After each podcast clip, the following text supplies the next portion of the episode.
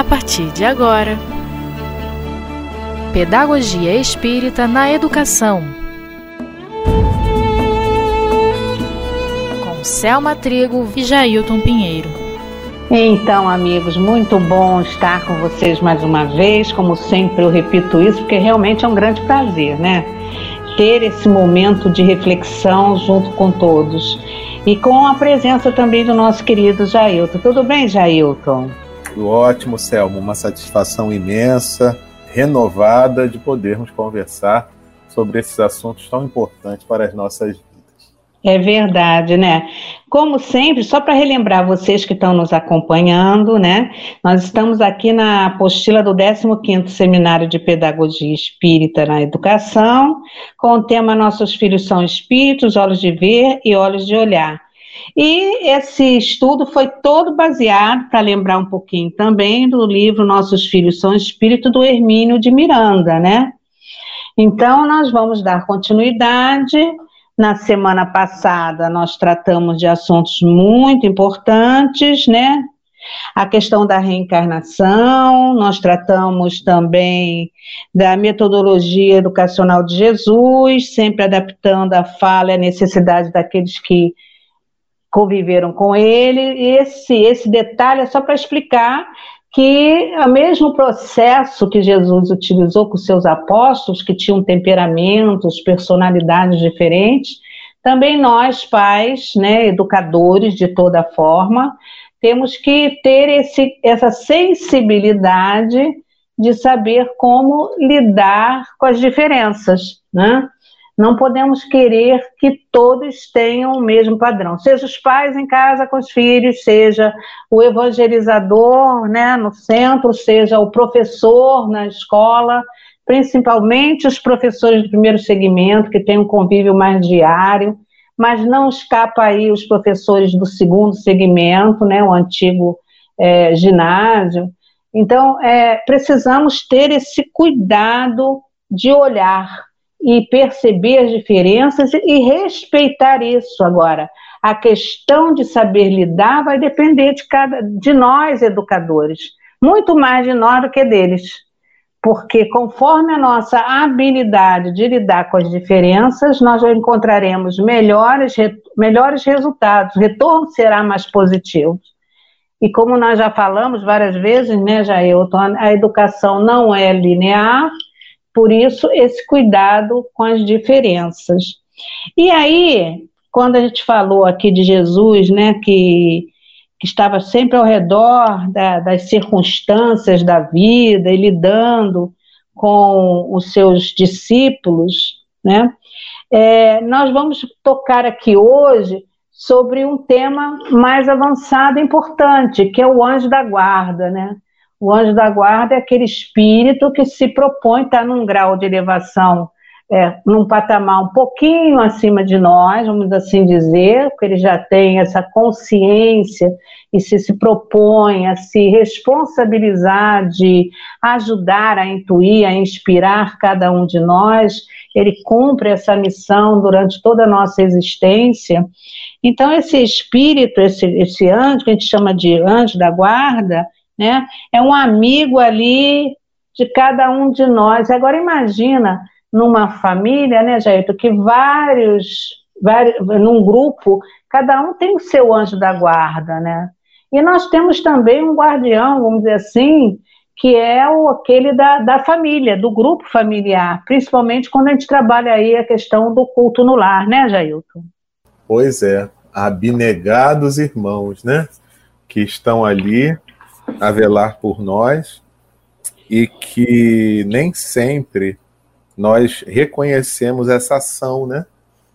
É, Verdade. Vamos reclamar tanto do andamento das nossas vidas, que muitos problemas às vezes nos assaltam, nos visitam, dificuldades, empecilhos, obstáculos, e às vezes é, impropriamente, a gente acaba dizendo: não tem ninguém que cuide de mim, não tem ninguém que vele por mim, e tá lá o bichinho do, do espírito protetor, do anjo guardião, suando para nos livrar de um monte de coisa, e, e, nem sempre a gente se lembra nem de fazer uma prece em agradecimento a eles, né? Então, nosso preito de gratidão a esses irmãos. Eu estou falando isso, mas eu me esqueço também, tá, gente?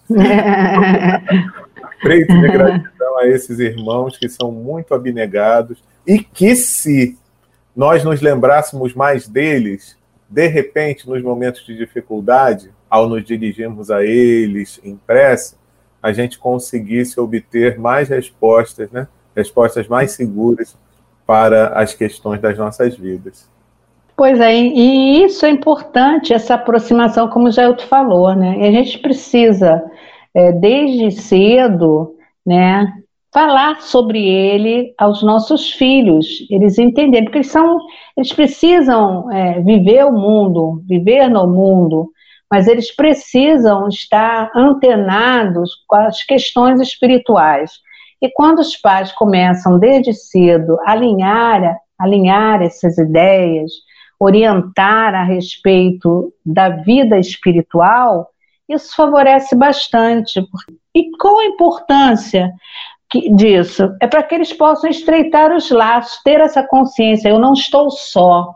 Existe um, um, espírito, como espírito que sou, existe um espírito que se propõe a me ajudar, a cuidar de mim, dos meus pensamentos, a me ajudar a, a, a pensar numa determinada situação que eu estiver com dificuldade, a me intuir.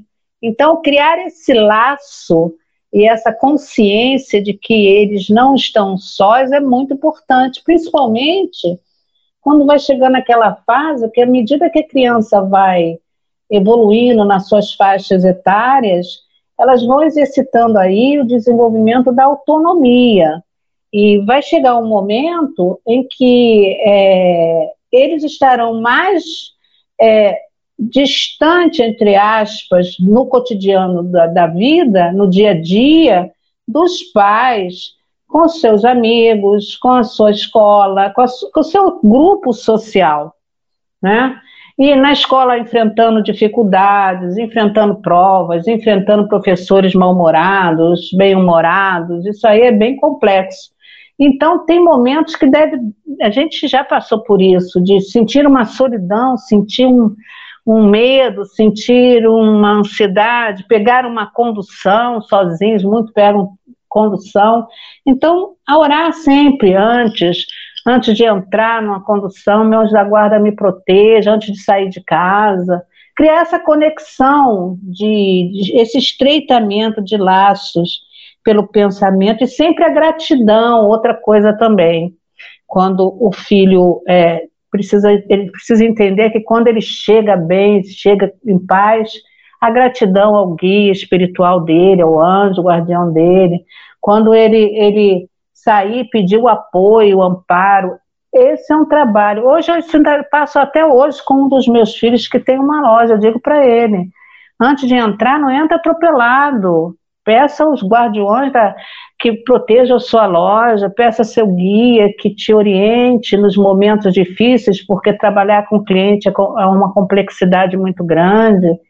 É assim que você chegar em casa, diga gratidão, já é uma pressa, não precisa demorar muito não, gratidão, Senhor, gratidão, meu guia, pela proteção na estrada, pela loja, por tudo ter corrido bem, e já um adulto, né? Então a gente precisa estar sempre alerta com relação a isso, né, Jailton? É verdade, Selma. E você tocou num ponto que é fundamental, né? É a gente não se sentir ao abandono, né? Uhum. É, isso é muito importante, porque a sensação de abandono que a gente vê algumas pessoas terem, né? Por conta de situações que elas vivenciam, né? É, por experiências às vezes desagradáveis, e o quanto que é importante a gente semear essa noção de que existe, em primeiro lugar, um ser que cuida de nós a qualquer momento. É o nosso querido Deus, né? É. Ele sempre está ali cuidando para que todos os seus filhos tenham assistência. E é por isso que ele determina que exista um espírito de maior evolução do que a nossa, para cuidar de nós, nos orientar, porque ele sabe que nessa fase evolutiva em que nos encontramos, nós precisamos ainda ser tutelados, né? Isso. Então, isso é muito importante. Então vejam, meus amigos, eu fico às vezes pensando como deve ser que acontece na cabeça de determinadas pessoas que foram criadas sem essa noção de que existe um Deus, que não foram orientadas a orar, a pedir em prece ajuda, proteção. E como não deve ser na, na, no sentimento dessas pessoas a sensação de abandono em determinados momentos. Por isso é tão importante, né? A gente semear nos nossos filhos a ideia de Deus, a ideia de uma proteção espiritual através dos nossos anjos guardiães, a, a ensinarmos a orar, né?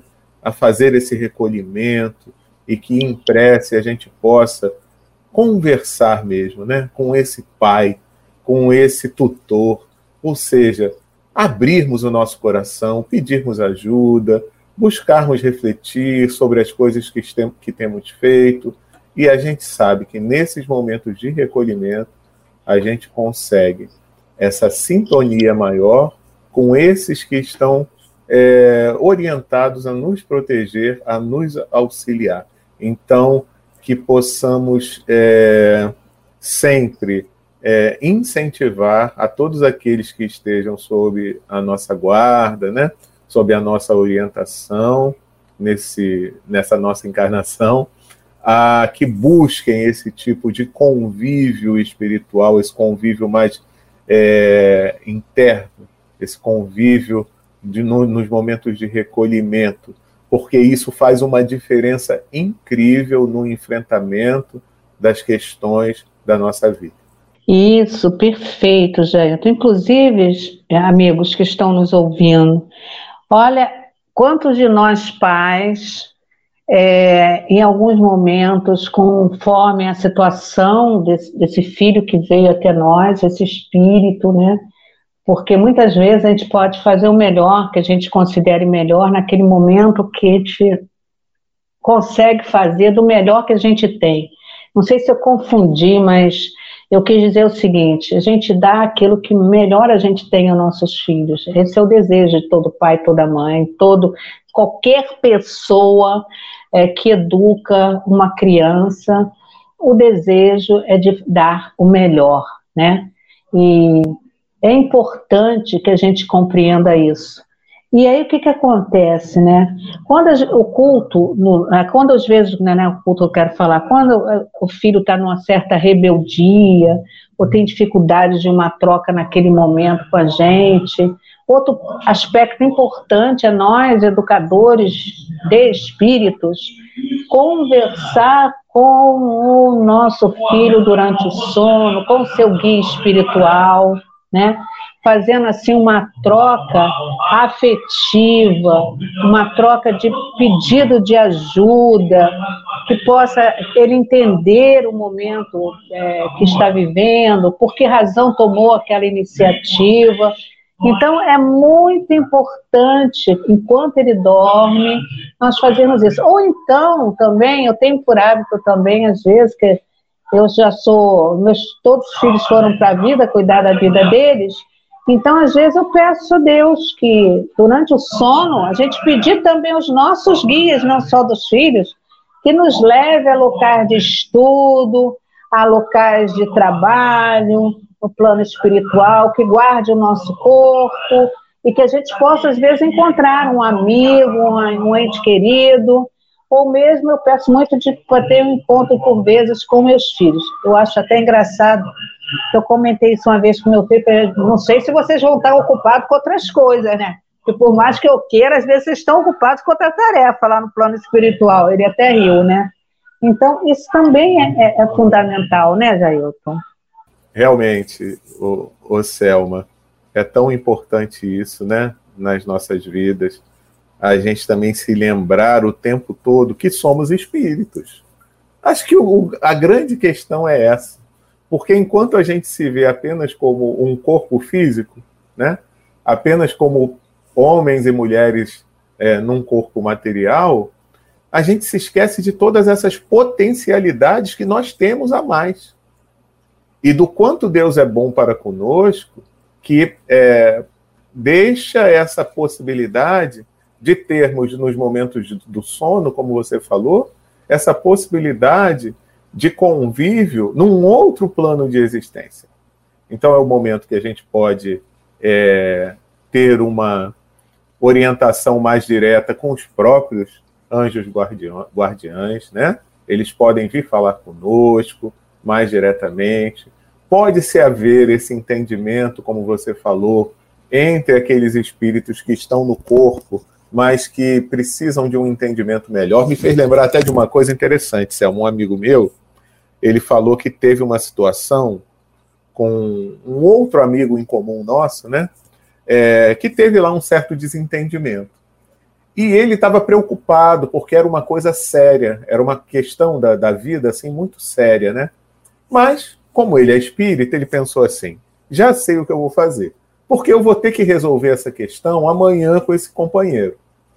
E eu estou vendo que a situação está meio estranha. Então, antes de dormir hoje, eu vou pedir ao anjo guardião meu, ao anjo guardião dele, que, se possível, nos leve à noite ao plano espiritual, num ambiente comum, onde a gente possa, sob a tutela dos dois guardiães, que a gente possa ter um entendimento sob o amparo e o apoio deles. E ele disse que foi tão interessante que ele não se lembra do que aconteceu à noite, ele não se lembra do, do, do, do encontro deles à noite. Mas ele disse que no dia seguinte, a conversa dos dois foi tão boa e num clima de total harmonia que ele tem certeza de que houve um encontro entre eles no plano espiritual e que pôde haver esse acerto, né? Então, às vezes a gente não se dá conta que é espírito e que pode lançar mão desses recursos de entendimento no plano espiritual, mas para isso a gente primeiro tem que se dispor a, a, a se abrir a esse entendimento. E segundo, a ter a humildade de pedir ajuda a esses espíritos é, amigos que estão sempre ali à nossa disposição para que a gente possa buscar fazer o melhor da nossa vida. Eles estão ali para nos orientar com toda certeza. Por isso é que é, a gente não está só a gente tem, tem essa proteção e a gente precisa estar consciente disso, que a gente não está só. E se nós não tivermos esse olhar espiritual, a sensação é que a gente está abandonado, que a gente está sozinho, que a gente não tem jeito, como fazer para resolver, às vezes, as questões, né? Nas, principalmente nas relações dos filhos. Porque o que a gente quer como pai, mãe ou famílias que se constroem na educação dos, dos filhos ou na escola, ou mesmo o evangelizador, que a criança seja uma perfeição, que dê, não dê aquela, aquela preocupação, ou que não tenha um temperamento mais esquentado, que seja tudo muito fácil, e às vezes não é tão fácil assim, né? Então, a sensação de não estar só é um ponto fundamental, como nós indivíduos família, os educadores, há sempre uma forma de a gente pedir ajuda, de ser intuído, ouvir os nossos guias. Então, o que a gente precisa é silenciar a mente. Silenciar a mente, amenizar o coração nos momentos conflitantes, para que a gente possa ouvir pela intuição nossos guias, os nossos, nossos guardiões, entendeu? Senão não tem como. Não tem como fazer, né? Então é preciso estar atento a isso, essa questão de que é possível ajudar, é, é, há sempre um, uma forma de encontrar um caminho de resolver questões mais complexas na relação dos filhos. É fundamental a gente ter essa consciência. Não estamos sós para a nossa vida e na vida de relação com a nossa família. E quando vai a, o culto no lar, que nós já tratamos muito isso lá atrás, nos outros encontros com vocês, o culto no lar, ele é fundamental, não é um mero. É, é, como é que fala, Jair, quando a gente faz um ritual?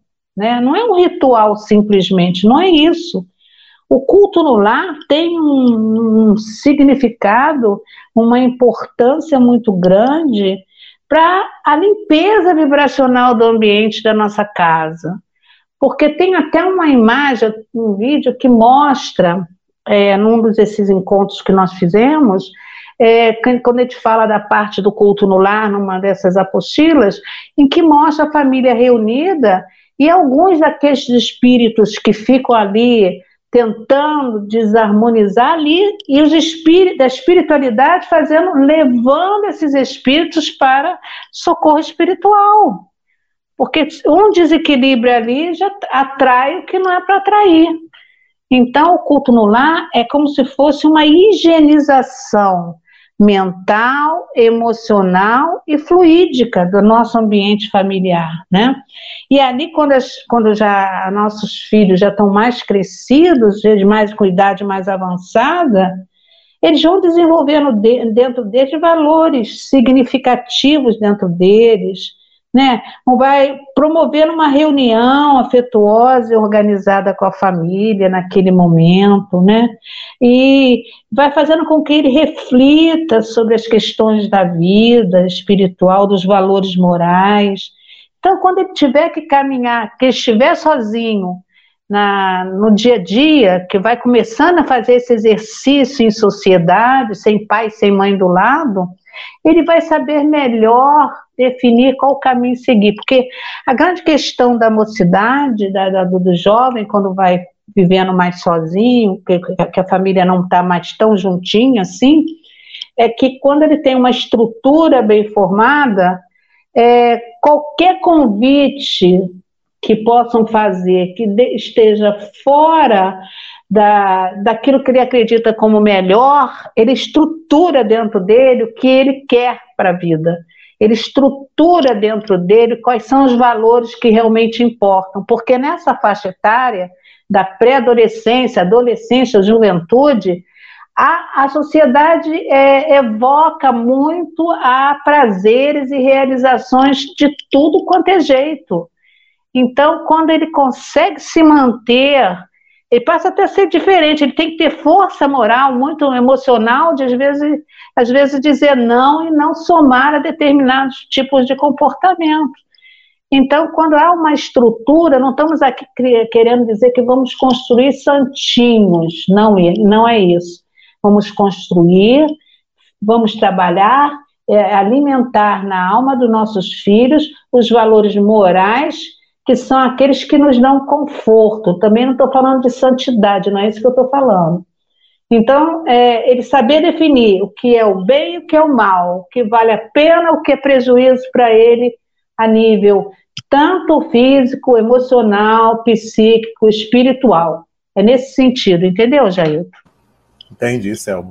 E quando você falava, né, do culto no lar, da prece, são recursos que são até terapêuticos, né, minha amiga? E, Perfeito. E de graça. E a gente às vezes joga fora, não usa, né? Então é tão importante. Olha como Deus é bom, né? Ele é, concede para nós essa possibilidade de forma gratuita a todos, né? Então ninguém precisa de nada excepcional para poder ter momentos em que consiga ter um equilíbrio, um, um, um certo momento de harmonia mental, né? harmonia emocional. Então, isso é gratuito. Então, a pergunta que se faz é: por que não usar esses recursos? Né? Se eles só trazem benefícios, nós temos visto recentemente a própria medicina fazendo estudos e pesquisas em torno do quanto é importante para o paciente quando ele é, tem alguma é, religiosidade, alguma religião, quando ele cultiva de alguma forma a sua religiosidade, o quanto isso é útil no seu próprio tratamento físico, né? Então, olha só que interessante. E a gente, às vezes, não usa, sendo que está ali ao nosso alcance o tempo todo, né, minha amiga? Verdade. Então, acho que é a falta da verdadeira fé, né, Jailton? Acho que falta dessa, dessa fé significativa. Porque na hora que o barco começa a balançar, seja ele como for, se a gente não tiver essa consciência mais bem íntima dentro de nós, que tem tantos os recursos que Deus coloca uma equipe enorme, além dele ter essa possibilidade de sentir cada um, mas ele forma uma equipe enorme em cada área de ação da nossa vida terrena, né? E a gente ter essa certeza, né? Porque a gente não pode querer que as coisas aconteçam sempre do nosso jeito, porque talvez do nosso jeito não é o melhor jeito para a gente crescer. Então, essa confiança de entregar a vida dos nossos filhos, a caminhada deles no dia a dia, que a gente não está podendo estar junto, ter essa certeza que o guia dele, pedir ao guia dele que ampare, que ilumine, né, nas práticas da vida, na ausência da nossa presença, da, da a falta da nossa presença, que saiba refletir adequadamente no momento certo e fazer escolhas, né, tanto no grupo familiar, na, no grupo da sociedade, que é o que mais nos deixa, ficamos mais preocupados é quando eles não estão mais juntos de nós, mas não tem por que ficar preocupado se a semente foi plantada. Desde bebezinho que está dizendo aqui, que eles sentem as vibrações salutares emitidas pela espiritualidade e pelos familiares no momento do culto.